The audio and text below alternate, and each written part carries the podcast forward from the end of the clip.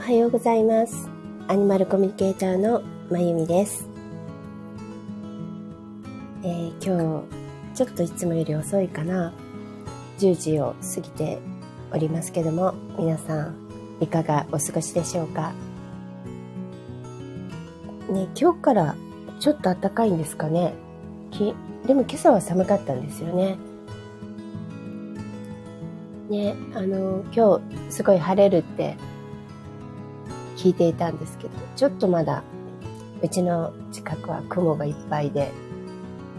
もう少しね、晴れてくれたらいいなと思っています。えーまあ、今日のね、タイトルはシンクロっていう、まあ、シンクロニシティっていうことなんですけども、だからちょっと、うん、まあ動物そのものの話、アニマルコミュニケーションからは少し離れるかもしれないですけども、まあいつもね、いっぱい離れたりしてますけども、あの、でも直感って意味ではシンクロはね、ものすごく直感と連動してるのでね、ちょっとそういう、まあシンクロってね、あの別に特別な時だけに起きるとか、あの、ミラクルの方がね、もっとその、なんていうかな、あの、ミラクルよりも頻繁に、もう日常に普通にあるものだし、逆に言うと、ミラクルだって本当は毎日毎日いろんなとこで起きている。まあね、極端に言うとね、私たちがこうやって生きてること自体がミラクルだって、奇跡だっても言うけども、まあ、あの、そういうことではなくてね、私たちがこう、日常の中で感じ取る感じの、あの、頻度でね、あの、お話しすると、まあちょっと、明らかに、割とね、私はシンクロに昔から気づきやすい方の、あの、タイプなんですけども、で、またそれが割とわかりやすくね、起きるので、あの、気づくのかもしれないんですけど、あの、ちょっと、ん？と思うことがあったので、その話をしたいと思います。でもそのちょっと前にね、あの、えっ、と、先週、えっ、と、緊急のね、あの、猫ちゃんの、えっ、と、アニマルコミュニケーションを2件したんですけども、2件プラス1件かな。それで、まあ、1匹の子は先週、もうあの、旅立っていきました。あの、人生を本当に本当に、もう生き切ったっていう言葉がぴったりなくらい生き切って旅立っていきました。そして、えー同じ頃かな、セッションした猫ちゃんが、えー今朝、やはり生き切って旅立っていきました。たまたまね、2匹とも同じような、あの、感じだったんですよね。なんか病気も一緒だったり、あ、ごめんなさい。なんていうのかな。うん、状況が似ていて、まあ年齢とかももちろん違うんだけどね、あの全然関係のある子たちでもないけど、なんかタイミングも同じくらいで、あの、もちもちろん家族環境も違えば、あの、キャラクターも違うし、言っていることも全然ね、あの、違うけども、でもなんか同じような、その強い意志という意味では、とてもとても、なんていうのかな、強い魂っていうのかな、そういうものを持った子たちでしたね。あの、ものすごく、あの、動物たちってみんなね、基本そうなんですけども、さらにさらに凛とした子でしたね。あの、どうだろう。えっとね、動物たちって最後旅立つ時って、あの、ジタバタしてる子なんてね、もちろんね、肉体を脱ぐために、やっぱその子の状況とかね、体調とか、体質とか、病気の具合とか、健康状態とか、いろんなものによって、あの、なんていうのかな、その、ね、ちょっと一見、旅立つ前まではね、苦しんでるように、あの、見えたり苦しんでいたりすることもあるんですけども、だけど、ジタバタしてる子はいないんですね。あの、の、なんていうのかな。きちっとそれに向き合って受け受け入れて、その上で、それと、うん、戦ってるって言い方も変だよね。なんか向き合ってるって感じかな。だけど旅立つ瞬間、それから旅立った後って、あの、苦しさは一切ないそうです。これは人間も同じみたいですね。あの、肉体を出て、出る、うん。なんか勢いとかね、力はいるみたいなんですけども、その子によってはね、人間もね。だけど、そこでこう、苦しみながら、こう抜けていくとか上がっていくとかいうのはないみたいですね。本当その瞬間はスッと抜けられるそうですよ。そして、特に動物たちは執着も何もないし、ピュアな、ピュアな魂なので、そのままスッと行くべきところ、源に帰っていくんですね。これはもう間違いないです。決して途中でさまよったりもないし、本当にスーッと、あの、スーッと上がっていくのを見せてくれた子もいました。あの、亡くなった動物たちともね、あの、アニマルコミュニケーションすることあるんですけども、その時のことをね、あの、見せてくれた子たちもいっぱいいるんですけども、本当にスーッとあの、なんていうのかな、星がスーッとのぼこう流れ、流れ星ってあるじゃないですか。あれの、あれがちょっと上に行くようなイメージっていうのかな。スーッと、うん、登っていくのを見せてくれた子はいっぱいいましたね。あの、先週もそうでしたけども、まあなかなか、なかなかっていうかね、まあ当たり前ですけども、何度何度、えっ、ー、と、そこに遭遇しても、自分の子もそうだし、えー、こうやって関わってくれた動物たちもそうだしあのなかなかね旅立ち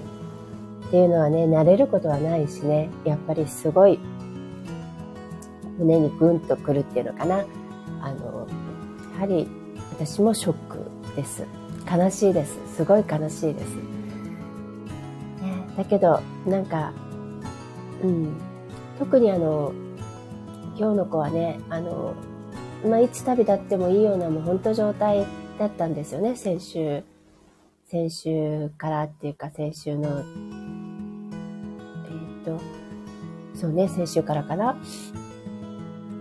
だけど、それを一生懸命いろいろタイミングを合わせてくれている感じがすごく伝わってきていたので、なんか、うん、あの、なんて言ったらいいのかな。悲しさもあるんだけど、なんていうのかな。うん、あの、無事に旅立つことできてよかったねって、お疲れ様って、本当にお疲れ様っていう感じです。なんかそういうふうに言ったらちょうど今太陽が出てきてくれました。そうだよって言ってるんだよね、きっとね。あ、おはようございます。ありがとうございます。えー、今日はね、シンクロシティっていうシンクロの話なんですけど、その前にね、あの、えー、なんていうのかな。その前に、えー、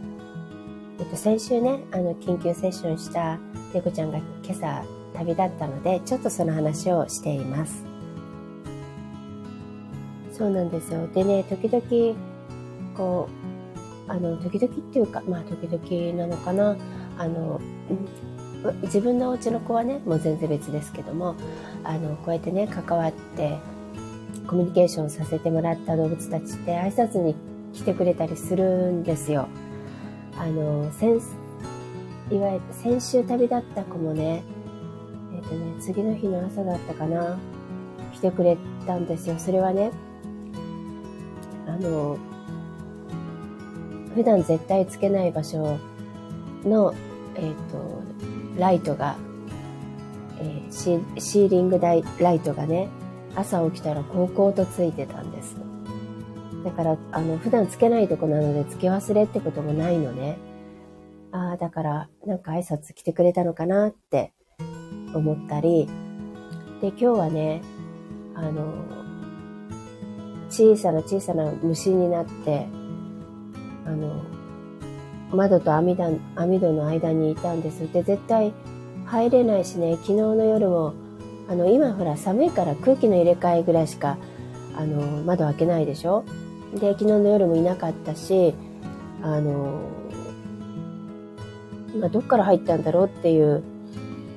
感じだったんですけど、うちのね、猫のアルファがね、見つけたんですよ、朝。だから、この子ね、すぐどんな小さな虫でもどこにいてもすぐ見つけて、アルファがなんかじーっと見てる時ってなんかいるんだなって思うから、あの、見たら小さな小さな虫だったんですけど、あの、羽が生えてね。なんか、ハエとかよりも全然小さい。何だったんだろう。だけど、あの、ちょっと、あの、ティッシュでくるんでね、お外に、あの、逃がしてあげたんだけど、あ、でも後から、あ、もしかしたらあの子なのかな挨拶に来たのかなって思いました。まあ、そんな感じでね、あの、まあ、一期一会かもしれないし、まあもちろんね、あの、リピーターさんで、えっと、何回もね、話をしてる、あの、動物たちもいるし、あの、初めてで一回っていう子たちもいっぱいいるけど、たとえそうであってもね、あの、ちゃんとこうやって挨拶もしてくれるし、覚えていてくれるし、で、私自身もね、あの、長さとか回数とか関係ないんですよね。たった一回でも、なんか一期一会、あの、ね、袖触れ触れ合うも多少の縁っていう言葉があるように、本当になんかね、あの、ああの自分の人生の中に、あの、なんかな、出会ってくれた人たち、動物たちっていう感覚がものすごく強いのでね、すごく、もちろん印象にも残るし、同時に、なんて言ったらいいんだろう。やっぱり、旅立った時の悲しみやショックは変わらないです。あの、たった一回しか話してなくても、ああ、なんかもう本当にね、自分が知ってる人と同じでさ、ああの人が行ったんだなーっていう、この、うん、感覚は同じですね。だから関係ないんですよね。あの、長さとか、どれだけ親しいかとか、ももちろんそのね、どれだけ親しいかって関係あるけど、あの、たとえそれが薄いように見えても縁は深い可能性もあるし、あのね、友達っていう定義と一緒ですよ。昔からだから友達とは限らない。会ったばかりかもしれないけども深い友達だっているかもしれない。っていうのと同じなのかなっていう感じがしています。ありがとうございます。おはようございます。えー、そんな感じで、ちょっとね、あの、今朝ね、旅立ったばっかりの子がいたので、その話をしてみました。そして、えっ、ー、と、話は変わって、シンクロなんですけども、あの、シンクロ、シンクロって皆さんご存知かな？あの、なんとかな？まあ、偶然の一致っていう言い方もするんですけどね。あの、なんか関連してることがポンポンって起きる。で、それがとても偶然とは思えないっていう。まあ世の中ね、偶然はない、全部必然だって言いますけども、もうそう言ってしまえばおしまいなんだけどね。あの、なんていうのかな。こう、例えばパッと今日思いついたものがどこかにでまたそれを目にするとか聞くとかそういうことが連続して起こるとかねまあ、そういうのをシンクロって言うんですけどもでまたそれが頻繁に起こるときはいろんな意味があるみたいだけどねあのなんかお知らせ意味があるよっていうお知らせだったりもするしあのちゃんと自分の歩むべきことをね歩んでますよっていうお知らせでもあったり今いい調子ですよとかねあの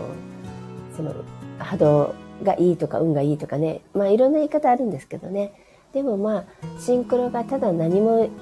何メッセージ性がないとは私は思って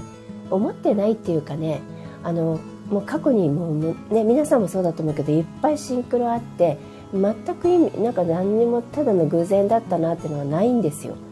あああれってやっぱりこういう意味だったんだとかああこれがこのことにつながったんだねそのお知らせだったんだとかね必ずなんかね今まで意味がありましたあのこの何十年シンクロを体験してきてなのでまあ意味があるんだろうなって思ってでそれ頻繁に起きてる時ってやっぱりそのメッセージ性も強いしあの、割と悪いことじゃないんですね。いいことが、こう、いい感じですよっていうのもあったりします。だから、なんていうの？まあ、シンクロではないんだけど、例えばほら、ゾロ目がいっぱい見るとかさ、ナンバーが並んでるとかいうのあるでしょ？で、私、ゾロ目を見るの好きなんですよ。すごく。で、えっと、でもこれもね、すごいいいタイミングで、やっぱり、あの、来るんですよね。で、例えば、あ、今日すっごいもう、今週そうだったんですけど、2回ほどライブに行っても、あのね、あの音楽ライブ大好きだし、好きなアーティスト何人もいる中でも一番大好きなあのアーティスト、奥田民生さんなんですけど、のライブ久しぶりだったんですよ、1年ぶりぐらいのね。あの、ソロライブね、は、あの、なんかそれで、ワクワクしながら、あの、行くときに見かける、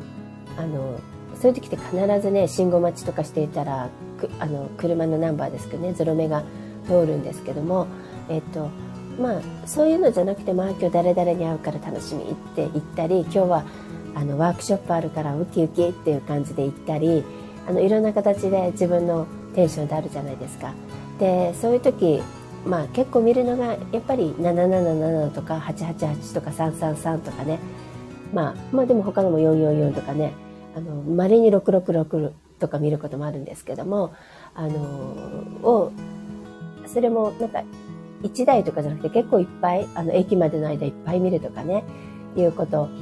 とか、その日一日中見るとかいうことは多いんですよ。で、その中でも、やっぱり777とか888っていうのは、あと999もよく見るかな。あの、皆さん好きなナンバーなので、多分ね、ナンバーとしても多いから見る機会も多いんですね。だけど、私一番好きな数字が2222を見ることなんです。で、それは何でかというとね、まあ、これ単純な理由です。私の誕生日が2月2日なので、私は22という数字が好きなだけじゃなくて、ものすごく22に、あの、まあ、にゃんにゃんとも言いますけどね、にゃんにゃんの日でもあるんですけども、あの、22という数字は私にとってはすごく、あの、なんていうかね、重要な、あの、大切な数字だと思ってるんですね。だから、それを見るときっていうのが一番、あの、テンション上がるし、ああ、やっぱり、あの、これでいいんだとか、宇宙も応援してくれてるんだって思うんですね。で、逆に2222、特に4桁、22ぐらいとか222はまだあるんですけどね、2222の4桁っていうのは、割とそんなにいないんですね。やっぱ車としてもね。あと、時間ね、22時22分。これもよくありますけどね。あの、そんな中で、私がもう本当に今日があの人生で、まあ毎回ライブの時は思いますけども、最高な嬉しい一日だなって思って出かけている時になんと見事にやっぱり2222をうちは見せてくれました。で、本当に本当にその日のライブはもう本当に最高でね、あのー、なんていうのかな。私ね、いつもあの、幸せって、その状態、私が例えば今仕事が安定してるから、人間関係が安定してるから、あの、豊かだからとかそういうことじゃないですよね。瞬間瞬間に。だから、ああ、今生きててよかった、幸せだと思った瞬間があって、次の瞬間に、あ、嫌だなと思うことがあることもある。でも幸せってそういうものだと思うんですよね。瞬間感じるもので、あ、こんにちは、なおさん、なおちゃん先生。今日はね、シンクロの話をしています。それで、あの、特に、あの、まあ、ね、例えば、あの、素晴らしい景色を見たとき、私旅が好きなのでね、やっぱり